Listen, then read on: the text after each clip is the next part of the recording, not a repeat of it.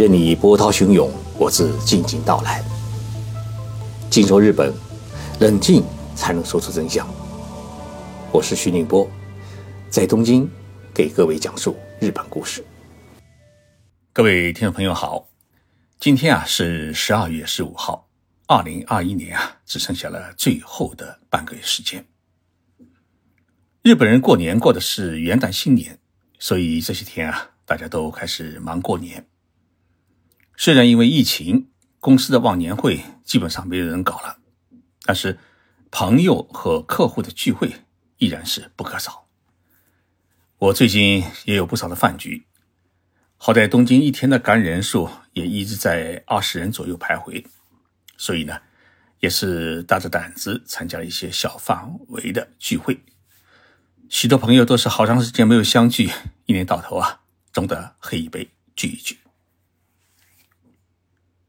日本人对于过年的忙碌，造了一个专用的名词，是两个汉字。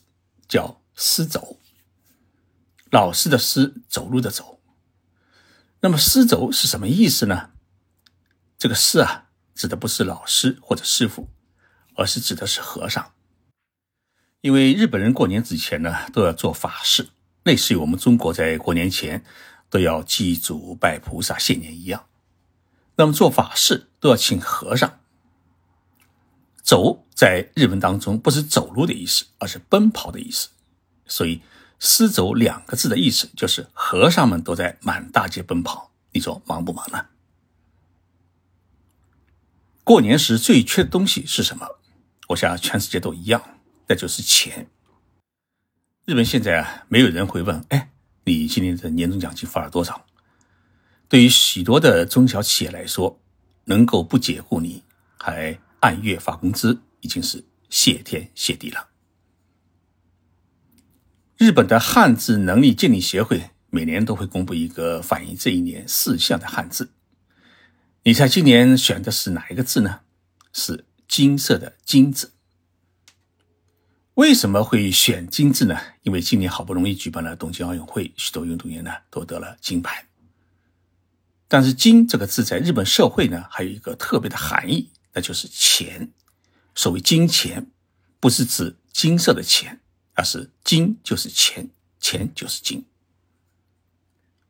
根据日本各大企业发表的年度的中间决算报告，日本上市公司整体的利益比去年同期呢猛增了二点五倍，几乎啊家家都是张灯结彩。尤其像索尼、丰田汽车。伊藤忠商事、日本游船等这样的大公司呢，都已经创下了历史最高的纯利润额。但是呢，大公司赚钱并不意味着所有的企业都赚钱。艰难挣扎中的日本人还是不少，因为在疫情之下，餐饮业、交通业、旅游业哎都遭受了重大的打击，许多人因此失去了工作，生活也陷入了贫困。所以，缺钱。也是今年选出的这个汉字的另一种解读。为了振兴经济、救济贫困的家庭，日本政府呢最近制定了一个经济振兴计划，决定动用国库资金，呃，高达是五十五万亿日元，相当于三万亿元人民币。那么再加上民间的融资在内，事业规模将达到是七十八点九万亿日元，也就是四点四万亿元人民币。相当于日本国内生产总值的百分之十五。那么这笔巨额资金，呃，主要用于干什么？作为企业和国民都会得到哪些好处呢？我们来看看日本政府制定的这一项经济振兴计划的具体内容。主要呢有这么几项：第一呢是向十八岁以下的孩子每人提供相当于十万日元的生活补助金，那么十万日元相当于是五千六百块人民币。两个孩子的话呢，就有二十万日元，所以这时候啊，我们才能深切的体会到孩子越多越好的好处。第二呢，像年收入在三百万日元，也就是十七万七千块人民币以下的低收入家庭，尤其是单亲家庭，支付十万日元的现金。第三呢，像收入减少的中小企业支付最大两百五十万日元，相当于。呃十四万元人民币的补助。第四呢，向领取了个人编号卡，也就是日本国民的身份证的人，支付是两万日元的积分。第五呢，是给生活陷入困境的大学生和专门学校的学生，也就是中专生，每人补助十万日元。这个呢，我们中国的留学生也有份。第六呢，对于长期受疫情影响、生活陷入贫困的家庭呢，哎，再支付最大三十万元，相当于是一万六千六百块人民币的，呃，自立的资源金。那么这笔钱的话，呃，如果你还不出的话，可以申请不还。第七呢，对于因受疫情影响不得不休业或者失业的家庭进行特别的呃无息贷款，最大的贷款的额度可以达到两百万日元，相当于十一万元人民币。第八呢，哎，提高呃幼儿园的保育员，还有老人福利院的呃护理人员、护士等职业群体的工资。以上的补助呢，呃，原则上是不分国籍。在日本居住的外国人也可以享受，也就是说，十八岁以下的外国人的孩子，包括我们中国人的孩子，也可以领取每人十万日元的生活补助金。那么，除了发放各种补助金之外呢，日本政府为了支援因受疫情影响，呃，生意不好的餐饮店呢，将会在二零二一年度的补充预算当中列入大约是六百亿日元，也就是。三十三亿元人民币的经费用于对餐饮店的补助。日本政府说啊，希望这一个经济振兴与救济对策的实施，能够帮助中小企业啊度过新冠疫情的最后难关，同时也帮助生活困难的家庭啊走出困境。日本政府预估，这一大规模的经济对策将会带来百分之五点六的呃 GDP 的效果。但是呢，日本政府的这一系列的救济政策并没有惠及到每一位日本国民。去年啊，日本政府还给每一位日本人和在日本生活的外国人，包括留学生和实习生，都发放了十万日元，就是呃五千六百块人民币。但是呢，今年没有了，只发给十八岁以下的孩子。所以啊，到年底想弄一点零花钱啊，哎，希望都成了泡影。于是呢，日本人最近。在热烈讨论的一个话题就是如何搞副业。以前啊，日本企业讲究终身雇佣制，一个人只要进入了一家公司啊，只要不犯错误，公司都不会开除你，一生一世变成了公司与员工之间的一种约定。那么，这种终身雇佣制很容易产生员工对于企业的忠诚心，同时呢，也让企业愿意花本钱长期培养员工。但是呢，坏处也有，因为大多数企业同时实行的是年功序列制，也就是论资排辈式的升迁制度，也使得一些才华出众者感觉到是英雄无用武之地。大约从十年前开始，日本一些以 IT 业为主的新兴企业呢，开始引进了美国式的这种能力主义的劳动管理模式，给予高能力、高技术的员工有越级升迁。和额外加薪的机会，这就大大鼓励了一批怀才不遇的年轻人开始跳槽。一个新名词叫转职也开始流行了起来。日本著名的人才公司里库鲁德呢，在二零二零年啊，哎做过一次调查，发现大学毕业生参加工作以后，五年内跳槽的比例已经高达是百分之四十。所以，如何留住员工、留住人才？也成为日本企业一个相当头疼的问题。